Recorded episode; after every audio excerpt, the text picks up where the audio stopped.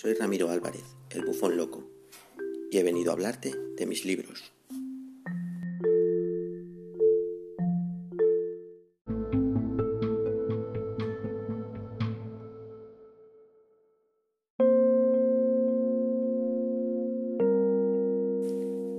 Llueve.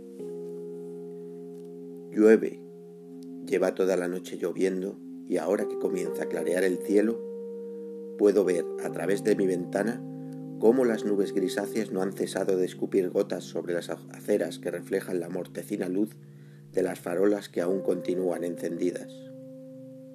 Llueve. En la calle no se ve ni un alma. Parece el fotograma sustraído de una de esas viejas películas posapocalípticas. Coches aparcados desde quién sabe cuándo, inmensos charcos con la superficie con la superficie plagada de ondulaciones circulares, un par de gorriones atusando su plumaje sobre la barandilla de una terraza, una suave brisa mece las ramas de los árboles, plagadas de brocetes que asoman con la llegada de la primavera.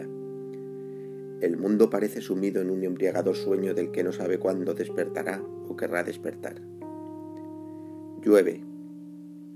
Me quedo ensimismado viendo los gruesos goterones que resbalan por el cristal sus reflejos, distorsiones y reflexiones, sus hipnóticos recorridos verticales hacia el suelo, son, los, son el prisma de este nuevo amanecer que llora desconsoladamente.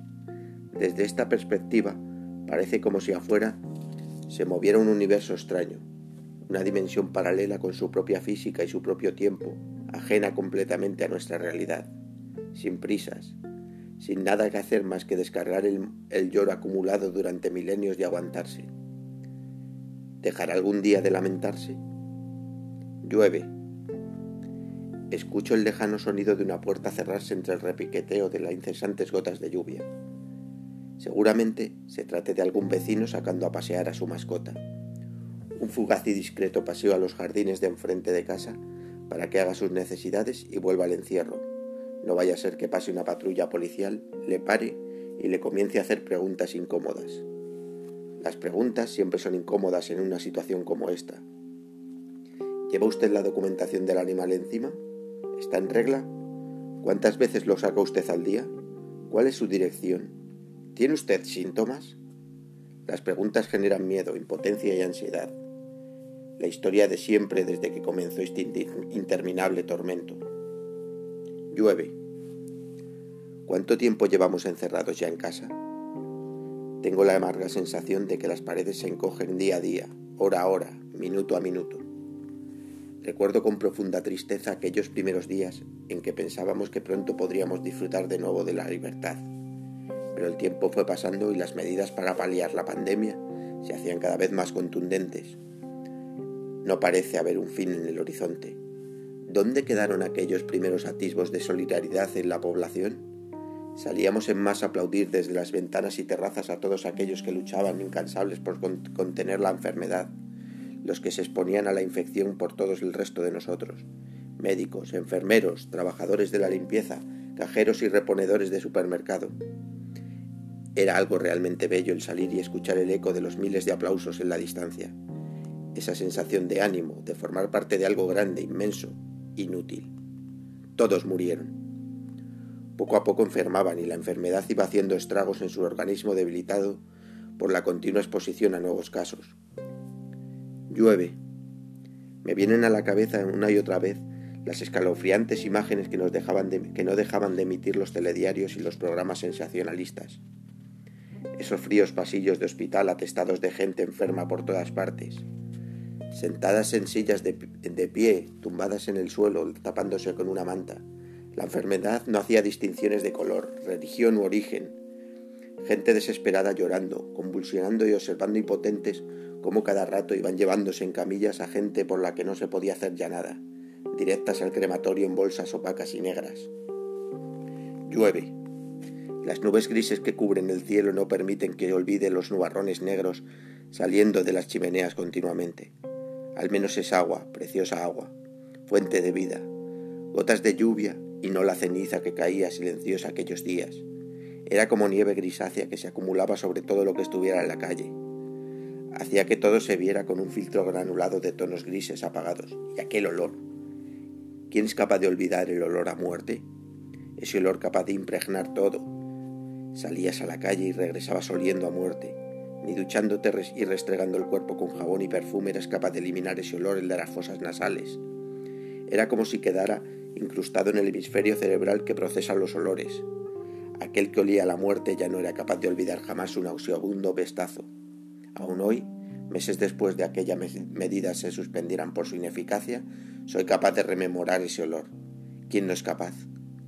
Llueve, y seguirá lloviendo sobre nuestra tumba. ¿Cuántos quedamos vivos? Hace tiempo que dejaron de dar datos oficiales.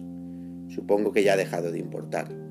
Los que vivimos o seguimos creyendo que vivimos, salimos de casa solo para ir a recoger los víveres que nos suministra el ejército cuando nos llega el turno asignado, o a pasear al perro aquellos que tienen la suerte de tenerlo.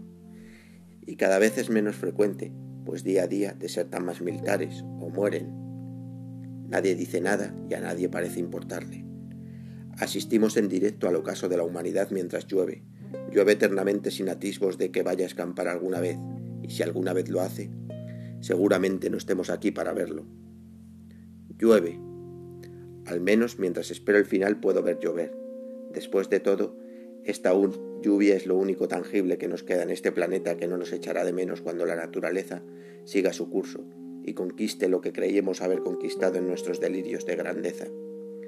Siempre me gustó el sonido de la lluvia en la ventana, y hoy su melodía suena melancólica melancólica y perfecta para estos días decadentes en los que los muertos en vida solo podemos mirar a través de la ventana la lluvia caer.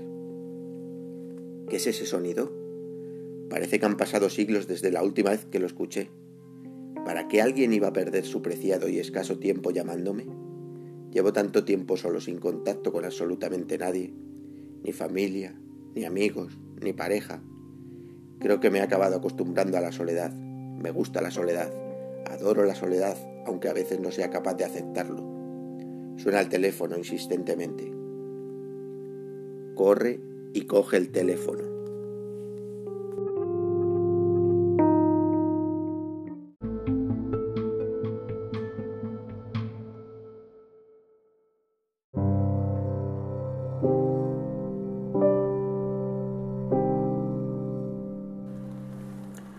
Calles mojadas. Qué extraña resulta la sensación de pisar la calle nuevamente con cierta libertad. Estoy parado en mitad de la calzada de una gran avenida por la que antes circulaban al día miles de vehículos en todas direcciones, sin ningún destino concreto. La llovizna cae sobre mí suavemente. Es de esa llovizna que parece insignificante, pero acaba calando hasta los huesos. Noto la ropa mojada y el agua empapando mi rostro. Había olvidado lo agradable de esa sensación. Supongo que en general los que continuamos vivos hemos olvidado muchas cosas insignificantes que a la hora de la verdad son las que realmente importan, que importan en esta puta época que nos ha tocado vivir. Las que ayudan a tener la certeza de estar de alguna manera realmente vivo. Un café sentado en la mesa de una cafetería mientras lees un diario gratuito. Un litro de cerveza con los amigos en el césped de un parque un paseo bajo el sol de la mañana entre los puestos de un concurrido y ruidoso mercadillo, hacerse una foto junto a un monumento cansado de hacerse fotos inútiles, los besos sobre una colina con la gris ciudad al fondo cubierta con una boina de polución. ¿Cuándo dejaron de importarnos estas invalorables nimiedades? Camino lentamente por las calles mojadas. Disfruto de cada paso que estoy dando sobre el húmedo y resbaladizo asfalto. Existe a ras del suelo una finísima y casi inapreciable neblina que se aparta perezosamente a cada zancada que doy. Aprecio esta misteriosa neblina. Siempre me ha parecido que algunos elementos naturales desprenden una aura mágica y real.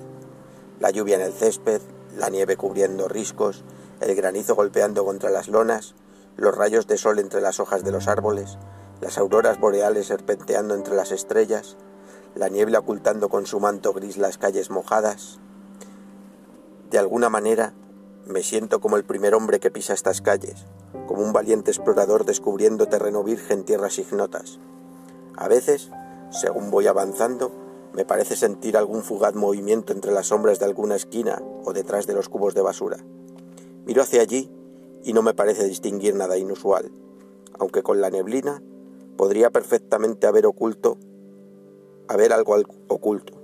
Tal vez un gatillo buscándose la vida entre la basura o intentando cazar una de las ratas que se aventuran fuera del alcantarillado.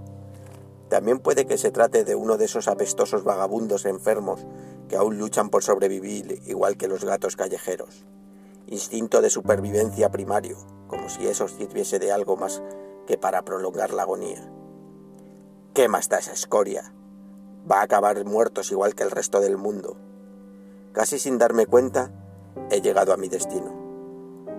Ha comenzado a llover más fuerte y el agua resbala en cascadas por las paredes del enorme edificio gubernamental que se encuentra ante mí. Resulta realmente extraño que me llamaran precisamente ahora, con la situación que estamos viviendo, para la oferta de un puesto de trabajo confidencial al que postulé como candidato hace más de un año. Fue sin duda el proceso de selección más meticuloso e intrincado de cuantos he participado. Pruebas de todo tipo, exámenes médicos, psicológicos y físicos, ya te llamaremos, dijeron, y di por sentado que no lo harían. Nunca lo hacen. Y me equivoqué.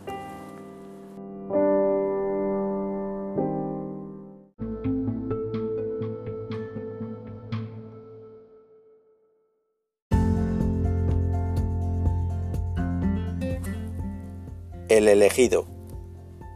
Pase y tome asiento. El hombre trajeado me invita a sentar señalando con un gesto una silla. Estamos reunidos en un despacho blanco, con una enorme cristalera a la espalda de mi interlocutor. El agua cae a mares resbalando por el cristal. Me siento donde me indica y con un rostro imperturbable parece analizar cada uno de mis movimientos. Me siento incómodo. Estas situaciones, al igual que los interrogatorios policiales cuando sacas al perro, siempre resultan incómodos. Mira fijamente mis ojos y con voz profunda continúa hablando, mientras yo callo con el corazón encogido en mitad del pecho. Hemos analizado detenidamente su currículum y los resultados de las pruebas físicas y psicológicas que realizó durante el proceso de selección. Joven, fuerte, ambicioso, inteligente, sin, sin, rastro en su sangre del virus. Usted es el candidato con mayor puntuación de cuantos se presentaron a la candidatura. Usted es el elegido. Le aconsejo que aproveche antes de incorporarse a la misión para despedirse de todos sus seres queridos.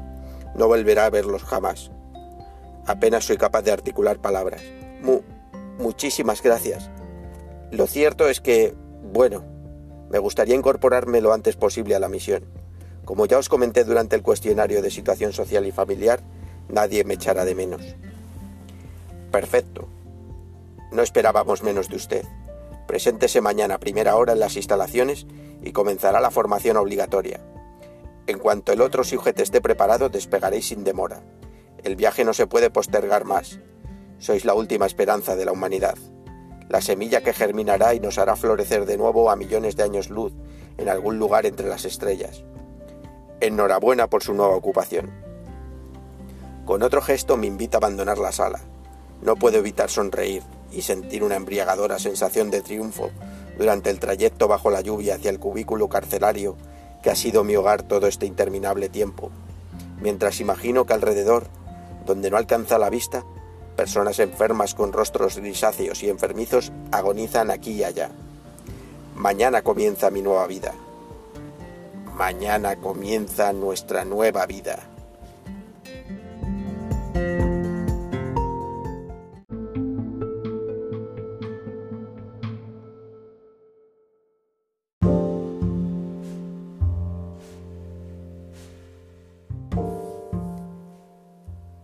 Distintos o iguales. Qué agradable resulta el poder hacer algo diferente. Llevo ya un mes completo encerrado en una base militar, realizando un continuo proceso de preparación física y psicológica. Los días son siempre iguales, pero el ejercicio y las exigentes rutinas preparatorias hacen que el tiempo pase rápido, casi sin darme cuenta. Cualquier cosa que sea mantener la mente ocupada ahora resulta imprescindible.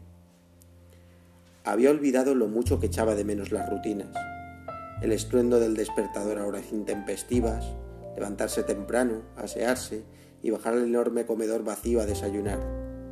Ir al gimnasio durante varias horas, haciendo ejercicios aeróbicos y de musculación que me permitan poseer una completa movilidad y coordinación en gravedad cero, nutritivo almuerzo en el mismo comedor abandonado, asistir a los cursos de preparación de pilotaje y mantenimiento aeroespacial. Esas clases me resultan aburridas, pero las necesitaré, no queda otra opción, ya, que, lo que me espera el resto de vida es probable que lo pase en el espacio. Sesiones de psicólogo en las que se hace especial hincapié en cómo debo afrontar las interminables días que quedan por delante, insistiendo en que no ser el único viajero y que en una situación así inevitablemente generará conflictos que habrá que sobrellevar y superar. Al gimnasio y a descansar para afrontar al día siguiente una nueva jornada, distinta, igual.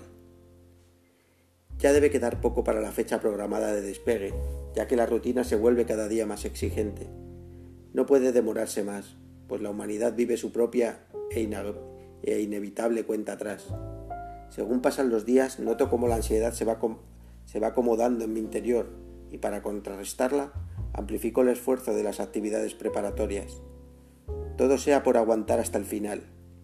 De alguna manera me reconforta todo esto que está ocurriendo y la increíble oportunidad que recae sobre mis hombros, nuestros hombros.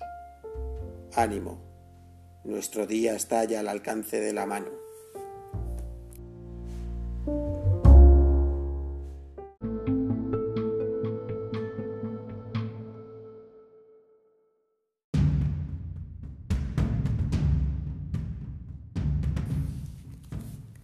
La misión. Elegido. Ha llegado el día de su partida. Atienda bien a las instrucciones de la misión. Como bien sabe, la humanidad está a un paso de la extinción debido al virus letal que se liberó en la atmósfera por error hace aproximadamente un año. Un desgraciado accidente que ya ha costado la vida a millones de personas a lo largo y ancho del globo. Unos pocos humanos como usted han resultado inmunes a esa cepa del virus, pero debido a su impredecible capacidad de mutación, no podemos arriesgarnos a que incluso ustedes lleguen a desarrollarlo. Por eso, hemos seleccionado a los especímenes óptimos, para poder perpetuar nuestra especie en algún lugar indefinido del vasto universo. Se trata de una misión desesperada y no carente de riesgo, pero es la única esperanza que nos queda. Una esperanza que, como usted sabrá, a quienes nos quedamos aquí no nos aporta más que una diminuta chispa de ilusión para poder hacer menos dolorosos estos últimos días que quedan por delante. Partirán sin un destino fijo en la mayor aeronave autónoma jamás construida por la humanidad, gracias a los fondos y tecnología que se han donado y que ahora ya no sirven para nada. Es posible que generaciones y generaciones de ustedes tengan que vivir allí encerradas, hasta alcanzar un nuevo planeta en el que poder habitar. Esa nave será el único hogar que conocerá su descendencia. Piénselo. Es algo que siempre hemos creído fantasía o ciencia ficción, pero las situaciones desesperadas requieren soluciones desesperadas, como esta a la que nos encomendamos. En principio, y para extender el tiempo de viaje lo máximo posible, Usted se encargará del despegue y del mantenimiento de la nave hasta que haya alcanzado una ruta segura. Cuando esto ocurra, deberá criogenizarse, al igual que el resto de la tripulación. El letargo creemos que durará varios cientos de años. La inteligencia artificial de la nave les despertará cuando estime que han alcanzado un sistema solar que cumpla las condiciones necesarias para albergar nuestra especie. Aunque como usted ya sabe, la inteligencia artificial no es infalible. Y entra dentro de las posibilidades que a partir de ese momento les, toque capitanear a ustedes la búsqueda de un nuevo hogar. Cuando despierten, la responsabilidad recaerá en vuestras manos. Citando un pasaje de las Sagradas Escrituras católicas, creced y multiplicados. En la nave tenéis todo lo necesario para que ese futuro pueda ser una realidad algún día pero le remarco que será misión completamente vuestra que llegue a buen término. Muchas gracias y suerte. Atentamente, el presidente de los Estados Unidos de la Tierra. I.M. Ha llegado nuestra hora.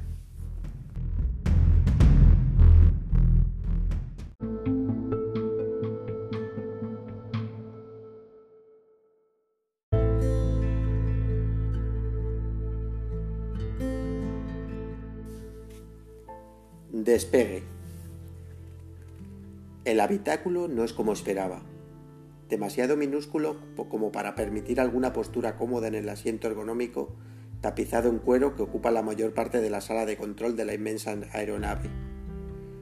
Logro sentarme después de arrastrarme como malamente puedo por el estrecho borde que queda libre.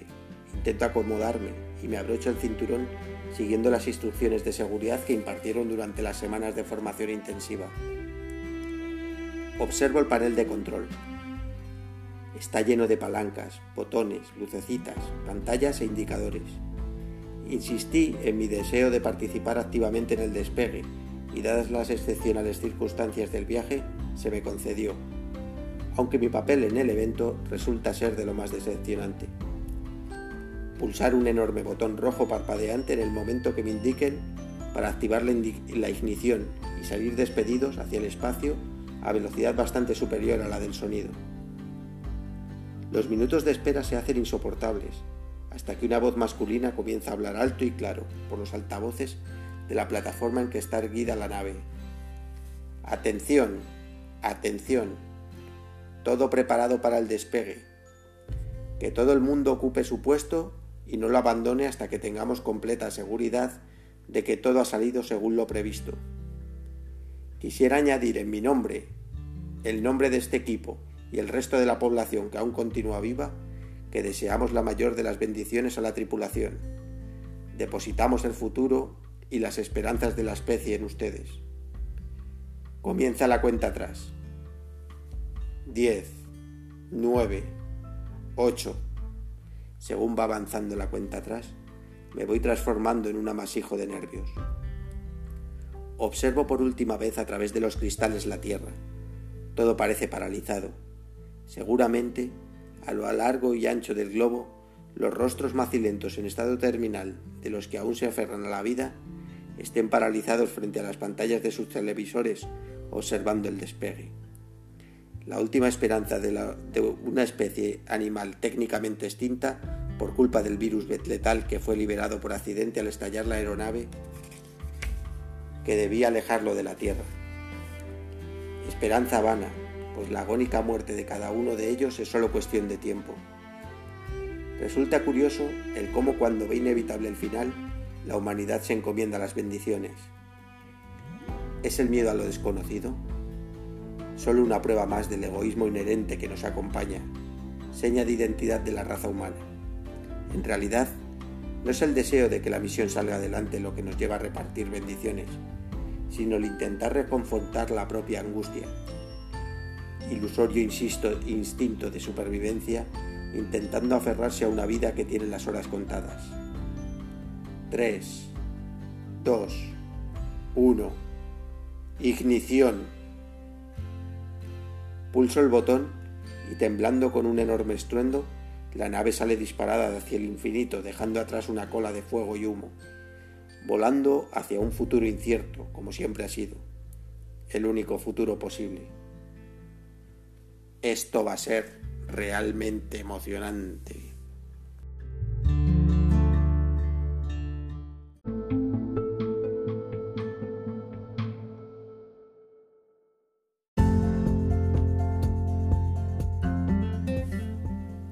La aeronave. La aeronave es la de mayores dimensiones jamás diseñada y construida por la humanidad. Un interminable e intrincado laberinto de corredores y salas con paredes de color blanco iluminadas con tiras LED de eterna duración. Hay habitaciones destinadas a todo tipo de usos, cocinas, comedores, dormitorios, aseos, salas de estar, jardines interiores, laboratorios, observatorios, almacenes, talleres, huertos, salones de ocio, salas de cine, filmotecas, bibliotecas. Todo parece estar colocado sin ningún sentido y con accesos de, lo más variopintos, desde ascensores a escaleras pasando por retorcidos pasillos. Su distribución parece surgida del subconsciente de un demente. Tal es el caos que recordar el camino a algún lugar en concreto resulta una tarea casi imposible. En ocasiones, parece incluso que las salas intercambian sus posiciones. Quizás la intención de quien diseñó el interior era evitar la rutina de los pasajeros que sin duda acabará siendo patente en un viaje cuya duración estimada es de cientos, si no miles de años, y donde convivirán incontables generaciones hasta dar con un nuevo planeta que reúna las condiciones necesarias para ser colonizado. Con el tiempo, he descubierto, de manera casual, una guía en la cabina de control donde explica que todo es más sencillo de lo que a primera vista aparenta. Basta con pronunciar en voz alta el destino deseado y la inteligencia artificial de la nave te guía mediante un sistema lineal de luces parpadeantes hasta tu destino por el camino óptimo. Me sorprende comprobar que a pesar del caos con que parece diseñado, todo está a menos de 10 minutos andando. La guía incluye, además, un enorme listado con todas las salas que conforman la nave, mil una en total, quizás un número basado en el enorme cuento de las noches de Arabia. De alguna manera, me reconforta la idea de que se trate de un inútil homenaje que ha hecho alguno de los participantes en el inmenso proyecto a la maravillosa obra. La última de las salas que aparece listada aún no he llegado a visitarla. Criogenización. Allí debe estar mi compañera de viaje,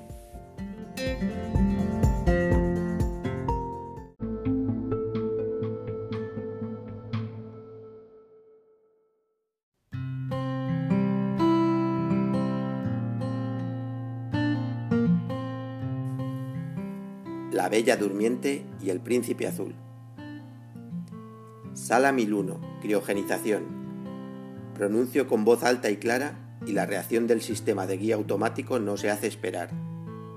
En suelo y techo se iluminan intermitentes unas líneas indicando con claridad el camino a tomar. Lo tomo.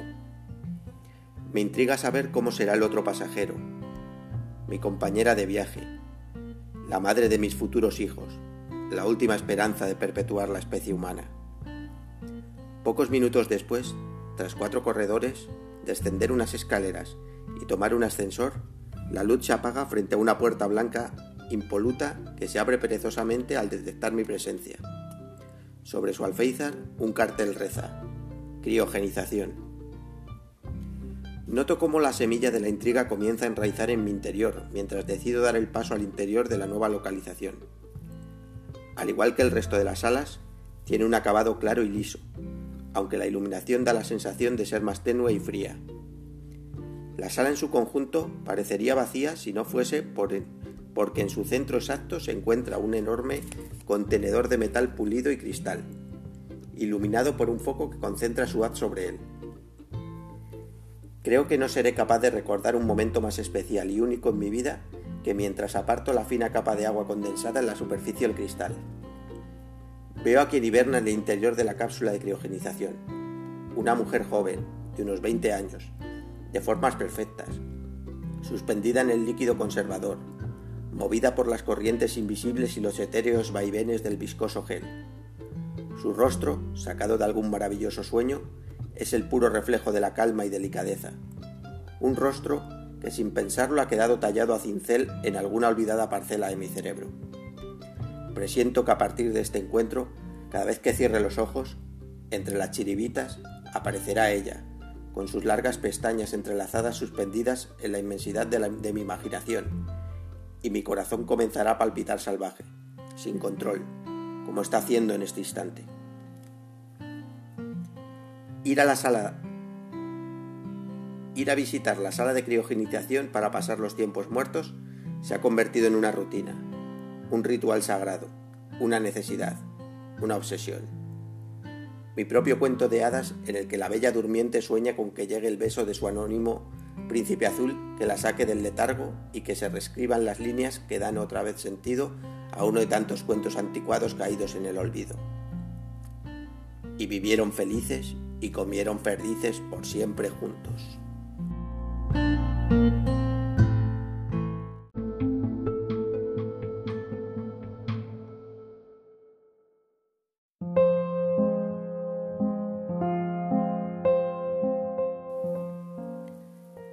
El beso. Ella está tumbada al interior de la cápsula. El viscoso líquido va drenándose y poco a poco su perfecto cuerpo se va llenando de pequeñas perlas que resbalan perezosas por la humedad de su piel. El pecho se eleva y desciende lentamente y el cristal cercano a sus perfectos labios comienza a empañarse con los ritmos los rítmicos hálitos que expulsan sus pulmones. Me quedo embobado unos instantes, imaginando el futuro que será presente en unos instantes, cuando ella sea un deseo realmente tangible. Mi cabeza comienza a grabar cada uno de sus rasgos y curvas, su inigualable rostro, su piel sin imperfecciones, sus sinuosas caderas, sus redondos glúteos, arrancados de algún sueño húmedo, sus interminables piernas, sus pequeños, adorables y perfectos senos. Vuelvo en mí. El líquido del interior del contenedor se ha drenado del todo y ella sigue respirando con calma. Nervioso, acciono la palanca que abre la puerta y ésta se retira suavemente con un sonido casi imperceptible, como un susurro, dejando a la intemperie y a mi alcance el objeto de mis deseos. Ella está aún en letargo cuando comienzo a acariciar sus formas y su tacto hace estremecer cada uno de mis sentidos. Apoyo mi mano en el centro de su tórax y dejo que los latidos y la vibración de su respiración traspasen y transmitan de su cuerpo al mío. Acerco mi boca a la suya hasta que casi se rozan nuestros labios. Seguramente alguno de nuestros billones de átomos lo esté haciendo. Tan cerca estoy que puedo percibir un diminuto y casi imperceptible campo de pecas que florece aquí y allá en su pálido rostro. Unas largas pestañas entrelazadas y sus labios labios que parecen surgidos de algún don divino, robados de un sueño o de los deseos de algún lujurioso dios de la antigüedad. Aguardo unos segundos embriagándome en su cálido aliento, sintiendo en mi pecho el ir y venir de sus senos. Mi corazón comienza a acelerarse y tengo la sensación de que sus latidos comienzan a sincronizarse con los míos, hasta que un impulso dictado en algún recóndito del lugar de mi cerebro me hace dar el paso necesario para robarla un beso y sentir al fin que soy dueño y señor de este nuevo universo que se abre infinito ante mí. Ha sido una experiencia irrepetible.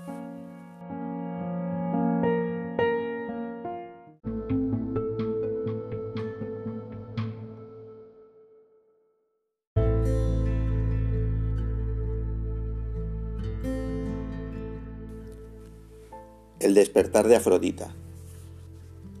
No recuerdo exactamente el tiempo que llevo viviendo en soledad en mitad del vacío, recorriendo como pollo sin cabeza los laberínticos corredores y estancias de la nave, ni cuánto tiempo sin contemplar una mujer real, más allá de los irreales cuerpos de las grabaciones pornográficas incluidas en la inabarcable biblioteca que de que dispone la nave. Pero en cuanto se han abierto los ojos de mi compañera de viaje y he podido sumergirme en estos profundos e insondables pozos verdes, sin necesidad de preguntar su nombre, he decidido bautizarla Afrodita, ya que en mi mente ha quedado fijada como la imagen de una incuestionable diosa de la belleza. Esa mirada de sorpresa, de no saber dónde está, de animal desvalido, de niño perdido, y yo me encuentro justo delante, su único acompañante, su guardián y protector, su padre y su madre, su amante, su carcelero. Agarro cariñosamente su brazo y la ayudo a incorporarse y abandonar la cápsula. Comienzo a retirar cuidadosamente las ventosas que aquí y allá miden su estado y constantes vitales, y cada vez que rozo su piel o noto cómo se estremece al acostumbrar su cuerpo a la nueva temperatura, imagino el cómo debe ser estrechar su cuerpo perfecto entre mis brazos y pasar la eternidad junto a ella. Cuando retiro la última ventosa, una pantalla deja de mostrar la regular línea escabrosa y se allana emitiendo un pitido plano y continuo. Justo en ese momento, a la espalda de Afrodita, la apertura de una sala que hasta el momento había permanecido oculta y no aparece en el listado de localizaciones, se abre silenciosa y solemne. La intentaré explorar más tarde, cuando ella descanse. Ahora, la prioridad es llevar a mi nueva compañera a la sala médica para que comience la recuperación de su gran sueño. Presiento que ha, llegado el momento de que dé comienzo el mío. ¿Esperabas algo así de increíble?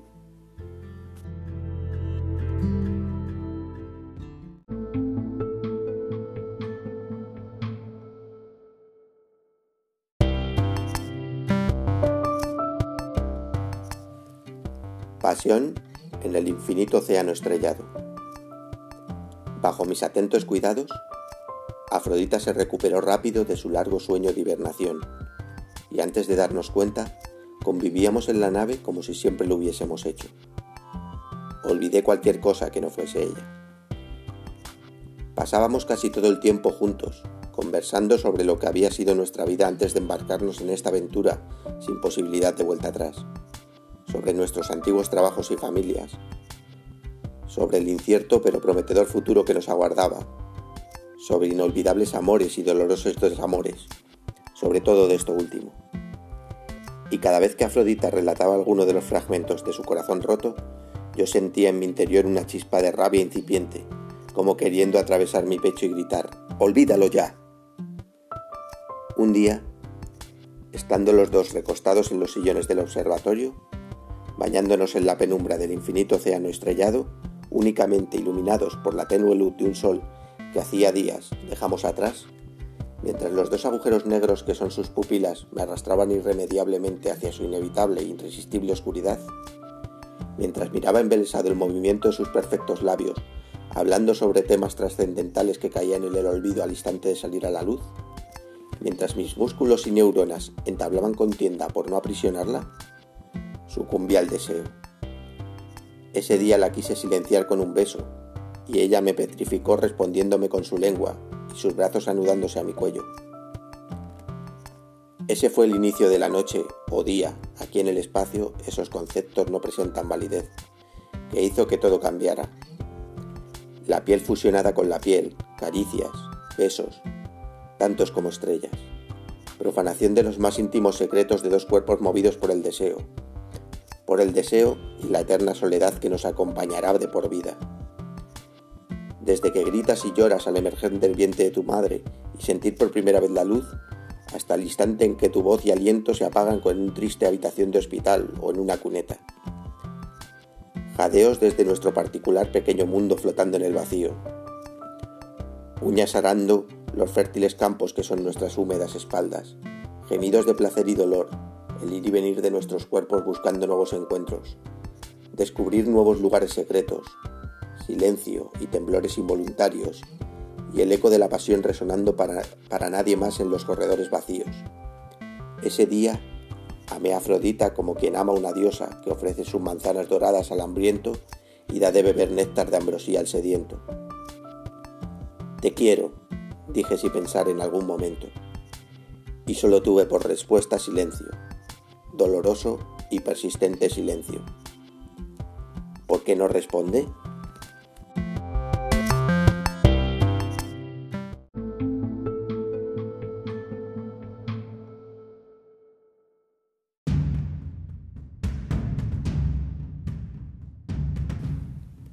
Silencio. Transbordador Esperanza llamando a la Tierra. Respondan, por favor. Aquí Transbordador Esperanza llamando a la Tierra. Respondan, por favor. Equipo terráqueo al habla. Perdón el retraso. Aquí quedamos ya pocos trabajando. ¿Qué ocurre, sujeto alfa? ¿Puede alguien explicarme qué mierda es esta? Se supone que yo era el elegido para esta misión. El puto elegido. El encargado de perpetuar la especie humana en algún lugar olvidado del universo. Yo y mi acompañante de género femenino, los Adán y Eva, de una nueva era tras el Armagedón. ¿Alguien puede explicarme por qué cojones hay en una segunda sala de criogenización oculta otro hombre en estado de hibernación? Cálmese, sujeto alfa. Claro que tiene una explicación, y de peso. ¿Ha contemplado usted la posibilidad de que algo saliese mal en la misión? ¿Que usted sufriera un desafortunado accidente en sus labores de mantenimiento de la nave antes de llegar a su destino? ¿Piensa que no hemos contemplado esa opción? ¿Ese hombre se las en la manga en el caso de que el plan se tuerza. En unos días, si usted sigue las instrucciones que le dimos, en cuanto estemos seguros de que la nave sigue la trayectoria correcta, podrá criogenizarse también para despertar algún día cerca de Tierra 2. ¿Me toman por gilipollas? ¿Y una vez allí, lo dejamos ahí dormido para siempre? ¿Nos lo comemos? ¿Qué se supone que debemos hacer los tres? ¿Un trío? No han confiado en mí. Y una mierda. Esta es una misión para dos, ese individuo sobra completamente en la ecuación. Es un cero a la izquierda. Un puto cero a la izquierda. Sujeto alfa, cálmese. Y no haga ninguna locura. Se hace el silencio. después de arrancar la silla y golpear con ella el panel de comunicaciones hasta que comienzan a saltar chispas y pedazos de plástico. No les debo nada a estos inútiles. No volveré a ver ni escuchar a estos malditos enfermos que no aportan nada. A partir de este momento, tengo que ponerme a pensar en qué hacer en esta nueva situación que se plantea ante mí. Piensa. Sabes perfectamente cómo solucionar esto. Haz memoria.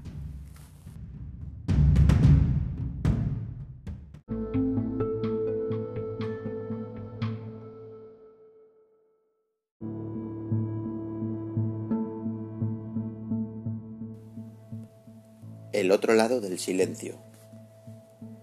Una vida suspendida y un simple gesto para darla por finalizada. Por unos instantes juego a ser Dios, frente a la cápsula letárgica del que debe ser el sujeto delta, o vete usted a saber qué estúpida denominación.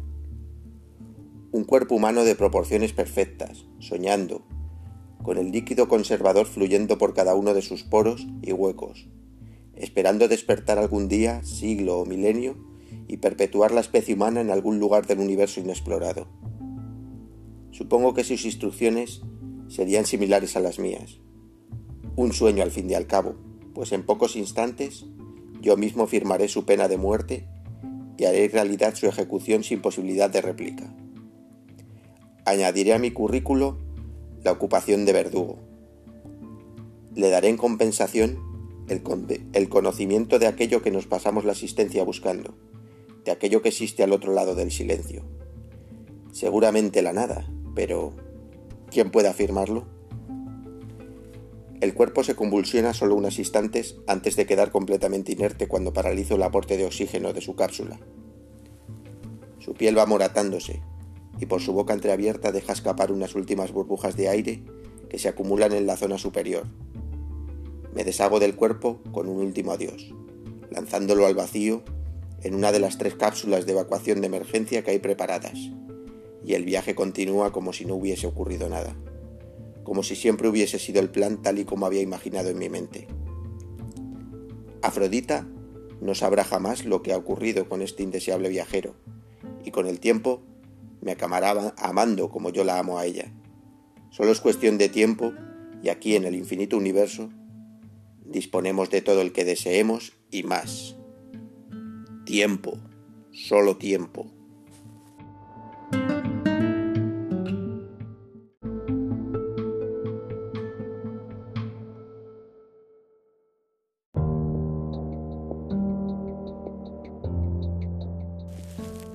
Dudas.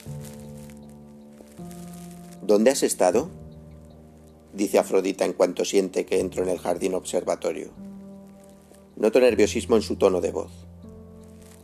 Han estado retumbando las paredes de metal como si todo se estuviese yendo a la mierda. Por un momento he sentido auténtico pavor, imaginando que un asteroide podría haber colisionado con la nave. Después se notó un fogonazo en el exterior y vi a través de la cristalera salir despedida una de las cápsulas de salvamento. Dime, ¿qué cojones hacías? Medito cuidadosamente las palabras. Ella no debe saber jamás que viajábamos con un tercer elegido cuyo cuerpo ahora flota en el vacío. Debo evitar a toda costa que descubra que he cortado las comunicaciones con la Tierra, aunque éstas fuesen ya anecdóticas. Estamos completamente aislados, ella y yo en el inmenso universo.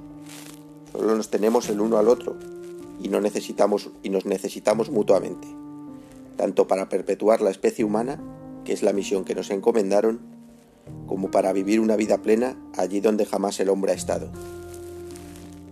Afrodita está realmente nerviosa. Tengo que hacer lo que esté en mi mano para calmarla. Tranquilízate. No ha ocurrido nada. Se estropeó uno de los asientos de la sala de control y se me fue de las manos el arreglo por utilizar unas herramientas mal dimensionadas. La cápsula de salvamento salió despedida por error. Menos mal que quedan operativas dos más. Me temo que no será la última vez que tengamos que hacer algo así durante este viaje sin retorno. Comprendo que te hayas llevado un buen susto con los golpes. Estos muros de metal y el silencio absoluto que nos envuelve tienden a amplificar cualquier sonido, por mínimo que éste sea, y muy a mi pesar, me he visto obligado a causarlo. Lo siento. Joder, la próxima vez avisa de que te vas a poner a hacer reparaciones al menos. Creo que mi cabeza está a punto de estallar por los nervios que he pasado. Ha sufrido un ataque de pánico. Sé por experiencia propia que uno no es nada, que no es nada sencillo adaptarse a esta nueva situación. No sería la primera astronauta que sufre un, bote, un brote psicótico al, al asimilar que estará durante meses en el espacio y su particular física. Y a nosotros nos aguarda una existencia completa entre las estrellas. Afrodita se derrumba sobre uno de los bancos. Su tórax sube y baja a gran velocidad. Se agarra la cabeza con ambas manos y aprieta fuertemente la mandíbula. De sus ojos comienzan a manar lágrimas que resbalan por sus mejillas. Llora como si estuviese perdiendo la respiración. Me acerco para intentar calmarla. Me siento a su lado y la traigo hacia mí con un abrazo. Me mira con ojos relampagueantes, una mirada asesina que me hiela la sangre. Déjame en paz, necesito estar sola, me dice con tono amenazador y los ojos entornados. Me aparta a un lado con un violento empujón. Me alejo en silencio de la sala, dejándola allí completamente a solas. Regreso a mi cuarto y me tumbo sobre las blancas sábanas. Justo en ese momento, cuando vuelvo a sentirme en calma entre las cuatro paredes de mi habitación, me parece escuchar alto y claro una voz que creía olvidada en el interior de mi cabeza. ¿De verdad vas a dejar que esa furcia te hable y trate de esa manera?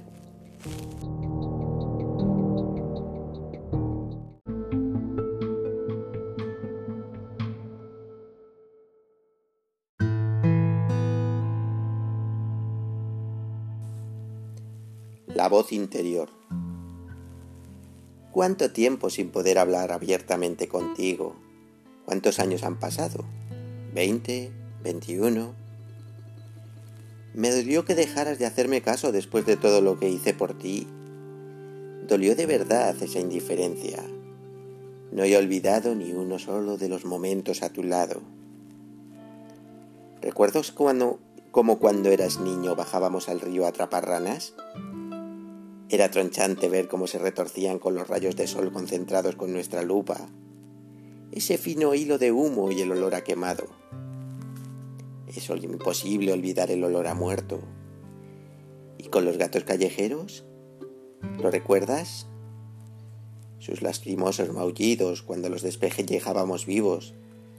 Lo tronchante que era hacer cenar sus cabezas y dejarlas empaladas en mitad de cualquier rotonda ¿Entendería quien quiera que lo hubiese nuestras obras de arte? Imagino sus caras de horror y repulsa. El arte en su faceta más pura y visceral a veces provoca ese tipo de reacciones. ¿Y quién se mantuvo a tu lado cuando te quedaste solo? ¿Quién te apoyó en aquellos momentos tan duros? Tu familia no era capaz de comprenderte y yo te di las alas que necesitabas para emprender el vuelo bastó un simple empujón para animarte a rebanarles el cuello mientras dormían plácidamente. No emitieron ni un simple grito mientras tú reías a carcajadas. ¿Existe algo más maravilloso que la risa que provoca la auténtica felicidad? Todavía hoy no se han hallado los restos, y en cuanto a ti, ¿quién podía sospechar de un inocente niño de nueve años? Qué agradable es la sensación de saber que no se han perdido todos esos maravillosos recuerdos. Aún no sé por qué me echaste a un lado, pero ahora que volvemos a estar juntos, dejemos a un lado las tontas rencillas del pasado y hagamos las paces. En estos difíciles momentos, tú me necesitas más que nunca, y yo estoy deseando ser de nuevo tu inseparable compañero de fatigas. ¿Solos en el espacio? Sabes que a esa zorra no la necesitas más que para lo obvio, un entretenimiento y como mucho el receptáculo de tu progenie. Es un pelele movido por hilos atados a tus dedos que debería besar tus pies y hacer cuanto solicites. ¿Es ese desdén con la que te ha hablado la forma de tratar a su nuevo dueño y señor? Tenemos que hacerla comprender que en esta nave o acepta nuestras normas irremediablemente su vida pasará a ser un cóctel de angustia y sufrimiento. Esa ramera tiene que aceptar su nueva condición de esclava. Eso tú y yo sabemos perfectamente cómo hacerlo, ¿verdad?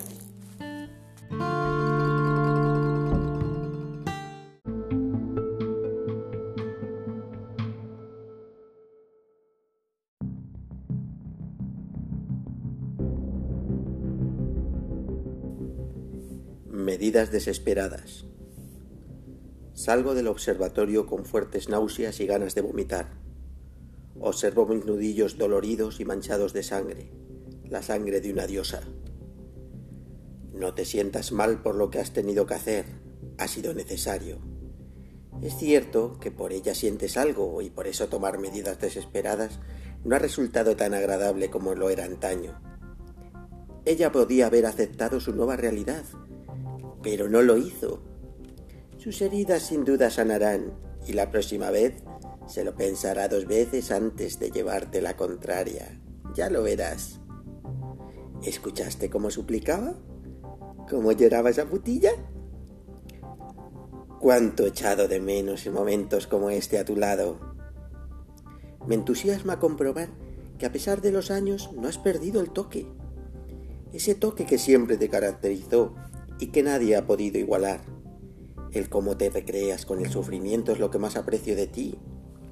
Podías perfectamente haber parado cuando ella se arrastraba buscando desesperadamente escapar, pero no lo hiciste. Maravilloso. Esa forma de agarrarla del cuello contra la pared.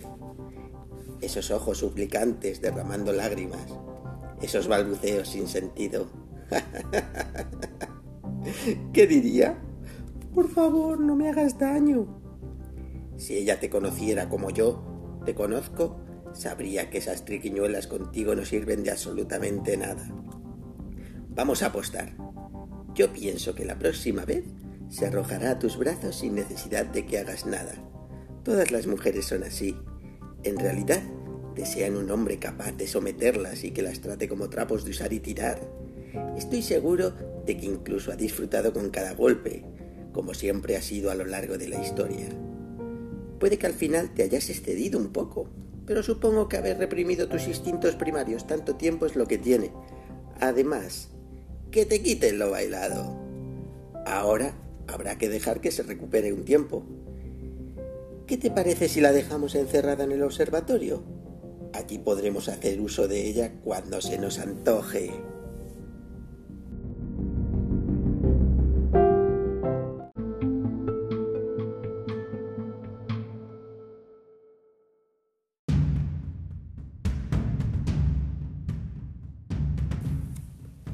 El sueño. Esta noche tuve un sueño húmedo. Uno de esos sueños que parecen más reales que la realidad que nos rodea. Un sueño de esos de los que no quieres despertar. Ocurría en la Tierra, en algún momento indeterminado antes de la pandemia. Afrodita está a mi lado, viste con ropa ajustada y está realmente sexy. Me da un pequeño beso en el cuello cerca del nacimiento de la oreja. Esto era un juego que tenía con mis amigos, dice susurrando.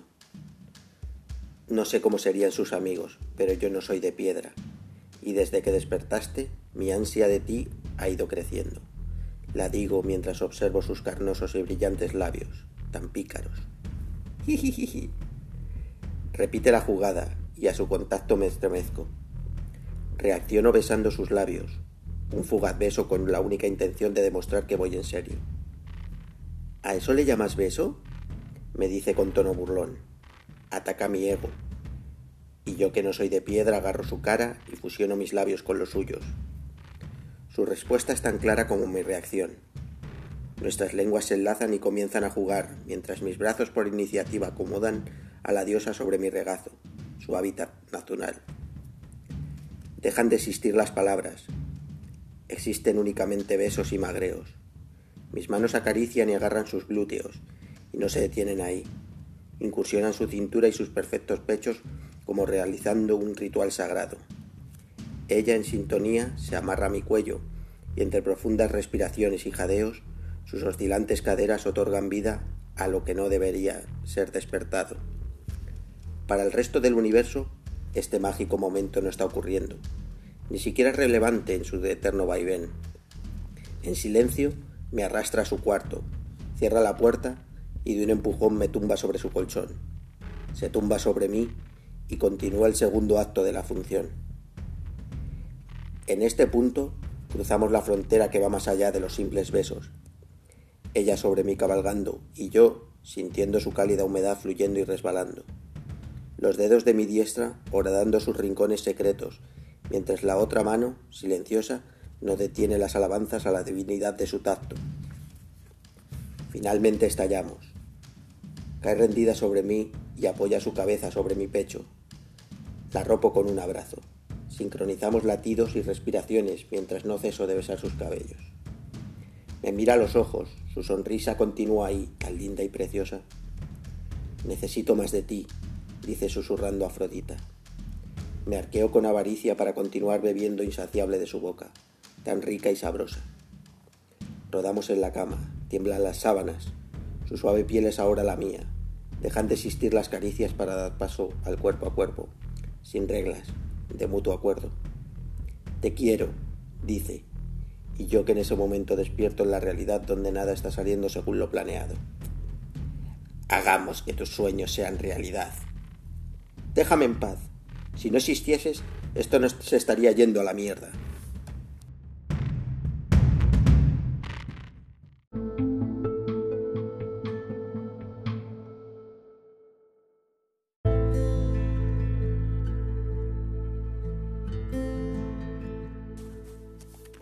Perdón. ¿Se ha ido para siempre esa maldita voz de mi cabeza? Hace muchas horas que no la escucho. Es horrible cómo cambia toda mi percepción de la realidad cuando aparece y comienza a hablar sin descanso, interfiriendo todos mis razonamientos. Me costó años desterrarla, pero siempre ha continuado allí, oculta, esperando pacientemente su oportunidad de reaparecer. Y he aprovechado el más ínfimo instante de debilidad para emerger tengo que ir a ver cómo se encuentra Afrodita. ¿Estará bien? La última vez que la visité parecía un pelele sin voluntad. Hacía lo que fuese que pidiese, que pidiera sin resistir. De alguna manera, su actitud sumisa e indiferente sacó lo peor de mí y perdí los nervios de nuevo. No sé ni cómo ocurrió, pero la rompí tres costillas. La he dejado sola el tiempo suficiente para que sus heridas hayan sanado. La pediré perdón. No volverá a ocurrir algo así. Sé que le costará aceptar mi arrepentimiento, pero es sincero. Anteriormente nunca me había ocurrido algo así. Hasta ahora siempre había mantenido el control de la situación. Necesito que ella acepte esta faceta mía. Necesito que me perdone. Aquí, en la soledad del universo, no existe otra opción.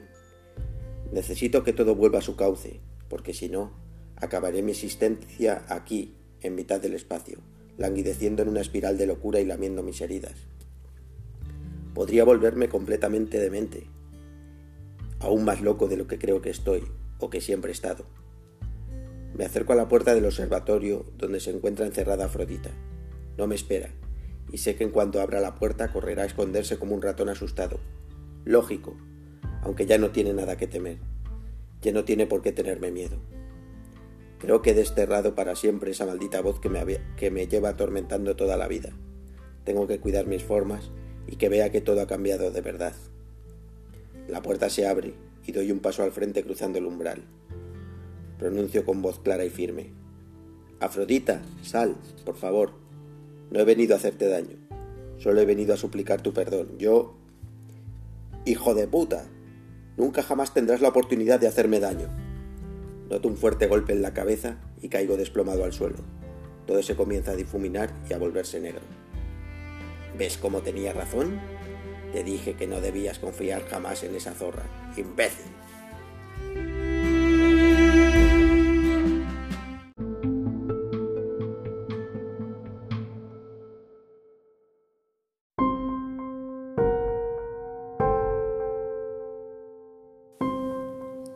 La diosa de la guerra. Poco a poco recupero el sentido Intento moverme, pero mis brazos y piernas están fuertemente amarrados. Cuando logro enfocar la visión, Afrodita está ante mí, erguida como la marmórea estatua de una imponente diosa de la guerra, con su rostro perfecto y severo, observándome con mirada indiferente.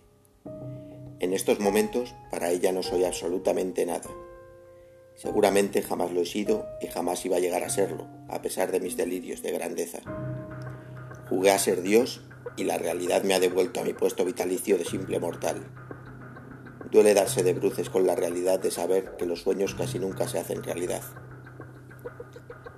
La miro suplicante, directamente a los ojos. Ella clava los suyos en los míos con una mirada helada y vacía de sentimientos que hace que un escalofrío recorra todo mi cuerpo. Unas casi inaudibles palabras escapan de mis labios. Amor, siento mucho lo que te he estado haciendo. Sin mediar palabra, ella me golpea el rostro con un puñetazo justo en mitad de la nariz. Duele. Noto cómo comienza a humedecerse la zona superior de la boca. El líquido sabe a sangre. Nunca debí haberte tratado de esa manera. Entiendo tu ira, entiendo tu odio. Lo acepto. No volverá a ocurrir. Te demostraré que todo ha cambiado. Afrodita golpea de nuevo sin decir nada. Duele aún más que antes. Involuntariamente comienzo a llorar.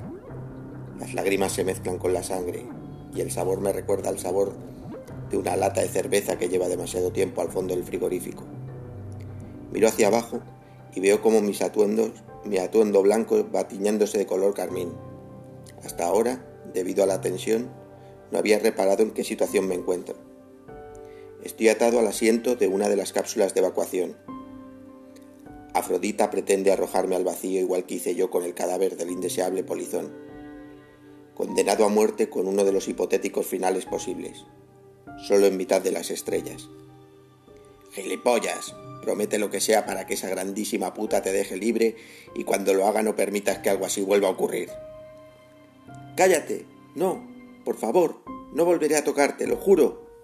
Lloro desconsoladamente, desesperado. Con solo mirarla, de alguna manera sé que mis lágrimas no lograrán doblegar su voluntad de Afrodita. Aún así, la suelto. Quizás, en lo más profundo de mi cerebro, una pequeña chispa de esperanza un brilla tenue. Quizás ella posea algo de la humanidad que yo perdí en algún momento por el camino y mis sollozos hagan que sienta compasión. Quizás comienza a golpearme una vez más, no una ni dos, me golpea con rabia, sin temer represalias. Se está desahogando. En su cara puedo leer la auténtica expresión del odio. La comprendo y sé que lo merezco. Llevo toda la vida mereciéndolo.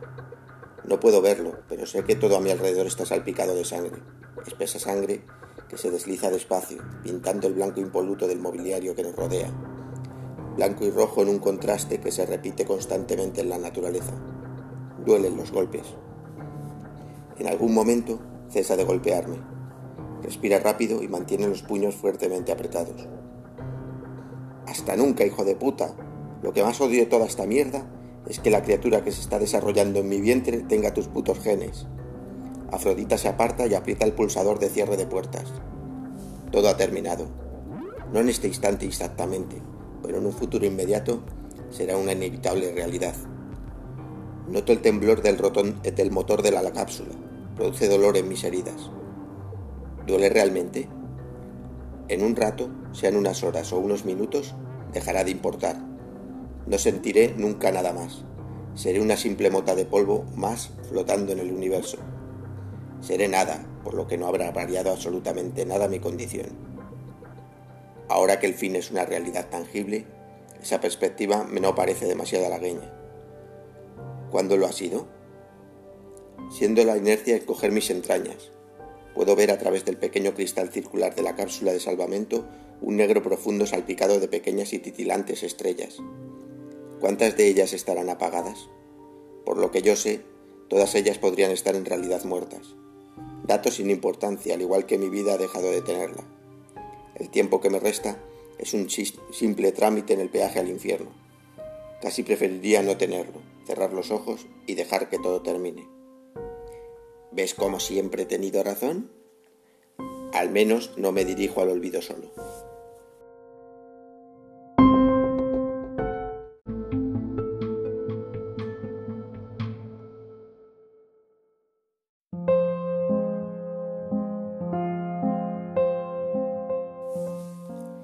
Llegó la mañana. No llueve. Quizá muy lejos, en algún lugar desolado de la tierra, si aún queda algún superviviente, alguien esté mirando a través de una ventana llover sobre las aceras mojadas, valorando si pegarse un tiro en la sien o colgarse con un cinturón de alguna viga del techo. Pero aquí en el espacio, la lluvia no es más que un recuerdo lejano. Ni siquiera las románticas lluvias de asteroides son tan preciosas si no chocan con una atmósfera que las haga arder son simples piedras. A través del ventanuco de esta cápsula de salvamento que es mi ataúd, solo puedo seguir contemplando oscuridad. Esa oscuridad plagada de estrellas a incomprensibles distancias que siempre nos acompaña. He tardado en acostumbrar mis ojos a distinguirlas, pero no me reconforta su presencia. Están allí, imperturbables, en algún lugar indefinido. Para ellas no soy nada.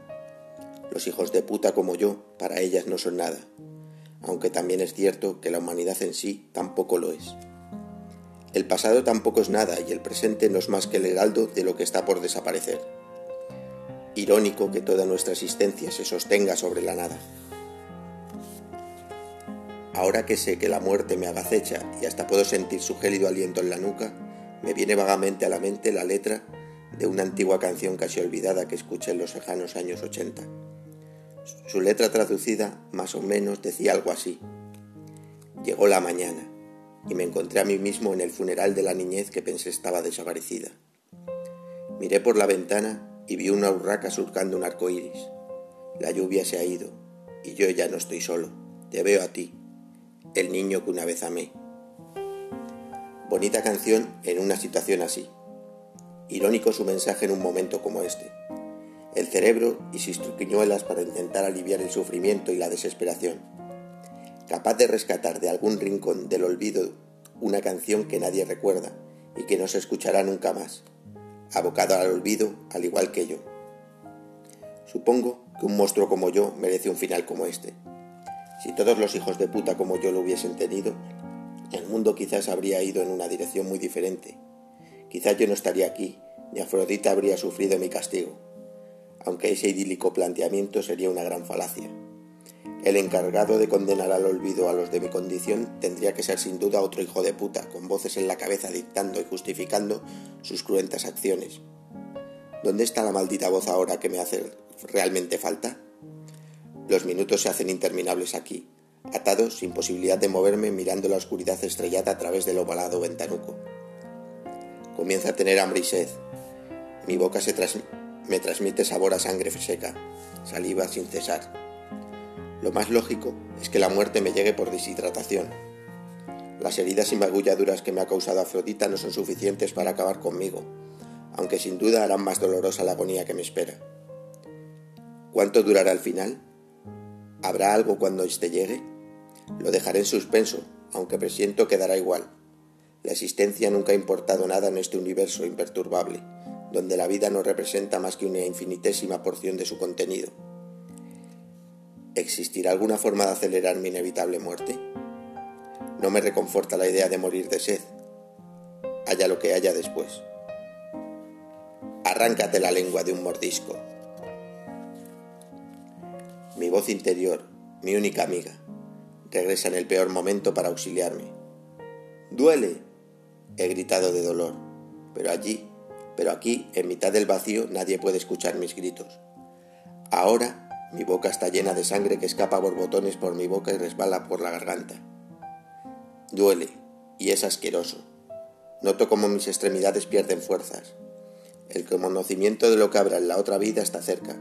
La parca afila su guadaña y sonríe. Duele. Cierro los ojos y me abandono al silencio. Es lo único que puedo hacer en este momento and it's what's morning.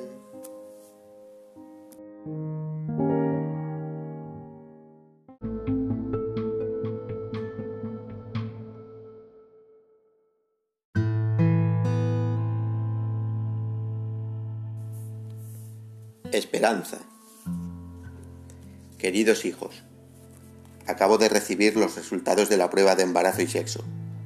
Acabo también de saber que seréis una preciosa parejita mis hijos.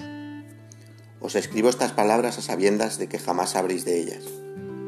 Soy consciente de que el futuro que se representa ante vosotros no será fácil, recae, al igual que cayó sobre mí, el enorme peso de una especie que lucha a la desesperada por permanecer existiendo. Con vosotros, como últimos humanos, se abre también la oportunidad de enmendar los errores que nos han llevado hasta esta absurda situación. Sois hermanos, sí, y en el mundo del que provenimos se habría visto, debido a los valores morales que allí perduran, como una auténtica monstruosidad lo que estáis obligados a hacer si queréis perpetuar la raza humana. Aquí en el espacio ya no estamos atados a esa moralidad, y solo debemos seguir lo que nosotros originemos. Si bien me gustaría pensar que el concepto del bien y del mal sigue presente. Quiero creer que la maldad no está instaurada intrínsecamente en nosotros como una voz interna que intenta guiarnos a la menor oportunidad en la dirección errónea. Quiero creer que somos capaces de erradicarla, de dar auténtico sentido a lo que teóricamente representa la humanidad, dejar atrás la deshumanización que lleva a priorizar la vida de unos sobre otros siguiendo dogmas absurdos como la economía, razas o clases sociales. Utopía lo llaman, y si bien es una ilusión, es mejor vivir intentando alcanzar ese sueño que aceptar sin réplica una existencia basada en lo que impongan los poderosos para mantener sus privilegios. Si la vida es un instante, que al menos brille intensamente. Cuando nos seleccionaron al hombre que por azar ha resultado ser vuestro padre y a mí para afrontar esta misión, además de cerciorarse de que éramos inmunes al virus que nos asolaba, comprobaron también que nuestra cadena genética era lo suficiente diferente como para que las mezclas ante nuestra descendencia no causasen estragos y deformaciones, al menos durante unas cuantas generaciones, las suficientes como para que sea tan grande nuestro número que al final llega a ser inapreciable la degeneración que sin duda en algún momento se producirá. Hay en la nave, nuestro hogar, un banco de semen y óvulos que servirá también para que esto no llegue a producirse. Doloroso es también tener que renunciar, aunque sean los primeros compases de esta campaña, al amor. Debemos hacer resurgir el animal salvaje que tenemos hibernando en el subconsciente para aumentar las escasas posibilidades de éxito para evitar que se generen lazos sentimentales. Aunque me duela tomar esta decisión, os trataré no como una madre, sino como una estricta tutora que os enseñará todo lo necesario para que podáis sobrevivir y ser felices en, la larga búsqueda de un nuevo hogar donde quizás el sol siempre asoma entre las nubes tormentosas. Jamás sabréis del monstruo que fue vuestro padre o del monstruo en que se transformó vuestro padre. Sé que va a ser un auténtico reto lograr apartar el concepto tan básico como es el amor de vuestras mentes. Desgraciadamente, es un sacrificio que debemos hacer si queremos que de alguna manera la esperanza se mantenga latente. El amor lleva en demasiadas ocasiones a tomar decisiones erróneas o mal enfocadas, y no quiero que vosotros os veáis abocados al sufrimiento que suele acarrear el desamor o la locura de un amor desenfrenado. ¿Tendré la fuerza de voluntad necesaria para ser capaz de hacer todo esto? ¿La tendréis? Puede que peque de ingenua, pero mantengo encendida esa diminuta esperanza, y esta, junto, a lo que representáis vosotros, es mi última y más preciada posesión.